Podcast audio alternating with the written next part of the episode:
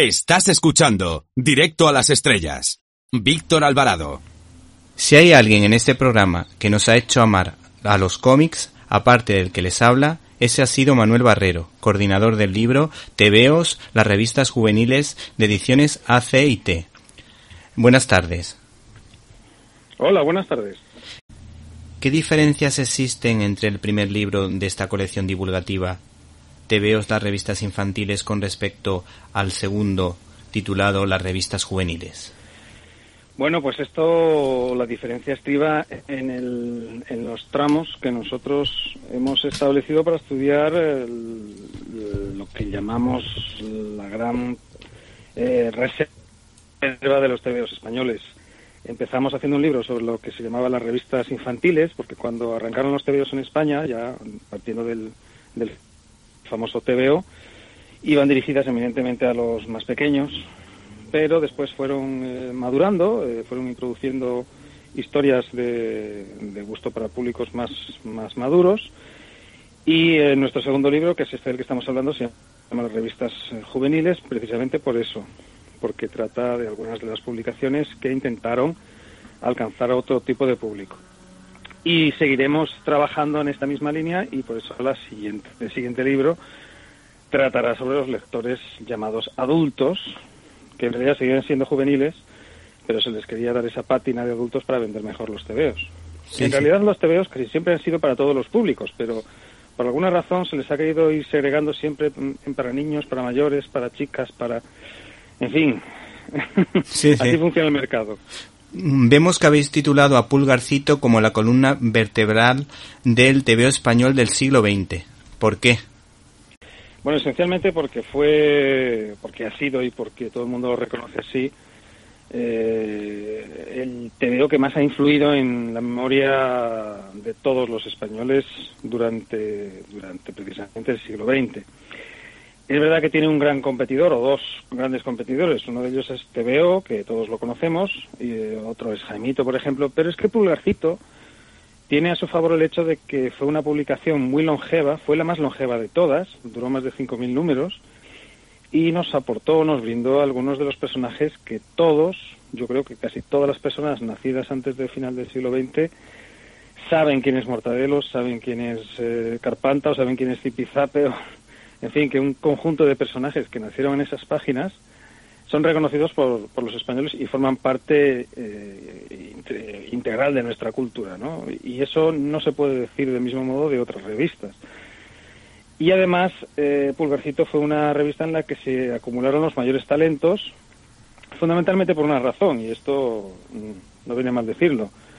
Eh, porque en Bruguera pagaban mejor y se traían a sus redacciones a los mejores dibujantes del país. Sí. Y por esa razón, pues allí estaban los, los dibujantes que, que más seducían al público y, y, todos los demás editores querían imitar el éxito de Pulgarcito. Entonces imitaban sus estilos, imitaban eh, sus historias, sus guiones, sus personajes.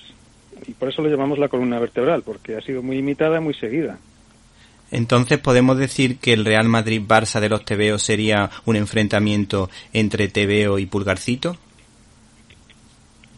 ¿O no? De hecho siempre estuvieron enfrentadas. Esto, sí, ¿no? esto es una realidad en el sentido de que eh, había una competencia muy grande, sobre todo en los años 50, que era cuando más TVO se vendían. Mm, se dejaron de vender aproximadamente hacia el, los años, hacia mitad de los años 60, comenzaron a venderse menos.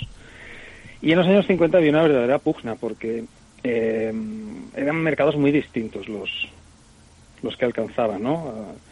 Eh, y eran eh, temas distintos los que trataban y TVO quería mantenerse en su línea eh, eh, tradicional, dirigida a un público infantil, con humor muy blanco, mientras que Pulgarcito quería otra línea, que era más gamberra, por decirlo de alguna manera, sí. más, más viva, más fresca y estaban siempre compitiendo, evidentemente, querían, querían ganar más dinero los editores. Y de hecho competían también eh, a nivel semántico porque los editores de TVO fanfarroneaban con, con el hecho real de que a los, los cómics se les llamaban entonces TVOs, todo el mundo los llamaba TVOs, y era por razón de la popularidad de la revista TVO, pero nadie los llamaba pulgarcitos. Entonces sí, sí. eso mosqueaba mucho a los de Bruguera y, y, casi implantaron la norma de que los trabajadores de Bruguera no podían llamar a lo que hacían tebeos, tenían que llamarlo de otra manera. Y ahí había pues, algunas situaciones anecdóticas y jocosas por esa razón. ¿Y cómo le llamaban? ¿Cómo le llamaban?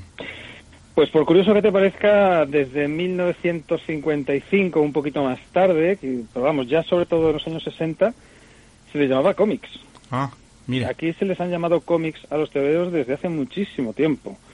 Eh, mm, de hecho, la palabra tebeo, que todos la, tenemos asumida como una palabra española, y está en el diccionario, ojo, es una palabra española, eh, no comienza a aparecer impresa en los documentos oficiales, en los periódicos, por ejemplo, en las revistas, en las entrevistas, no comienza a aparecer impresa hasta el año 1949-50. Pero es que la palabra cómic, debido sobre todo a la gran eh, fuerza colonial, cultural que tiene Estados Unidos, ya aparecía a principios de los años 50 en, en los periódicos españoles. Es decir, que han venido siempre, han existido paralelas eh, como palabras escritas en nuestra lengua han existido paralelas casi en el tiempo, mm. con pocos años de antelación. Por otra parte, aunque como en muchos países la censura limitaba la capacidad creativa de sus autores, surgió una revista como el DDT contra las penas, que analizaba con humor el estado de la sociedad después de una guerra entre hermanos como fue la guerra civil. ¿Qué destacarías de esta revista? Y además me llama la atención que formasen parte de ella autores como Escobar o Cifré.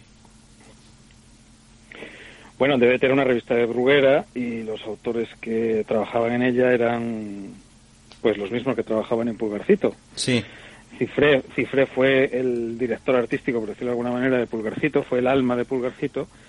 Y Escobar, pues eh, no fue el alma necesariamente del DDT, pero era uno de los autores más eh, fundamentales de Bruguera junto con Cifré, Peñarroya y, y Jorge y alguno más, ¿no? Mucho antes de que llegara eh, Ibáñez con sus personajes, ¿eh? Ibáñez llegó más tarde. Sí. El DDT era una publicación que, volviendo al, al, al, título del libro, fue una revista que se quiso hacer en Bruguera para intentar... ¿Te está gustando este episodio? Hazte fan desde el botón apoyar del podcast de Nivos. Elige tu aportación y podrás escuchar este y el resto de sus episodios extra. Además, ayudarás a su productor a seguir creando contenido con la misma pasión y dedicación.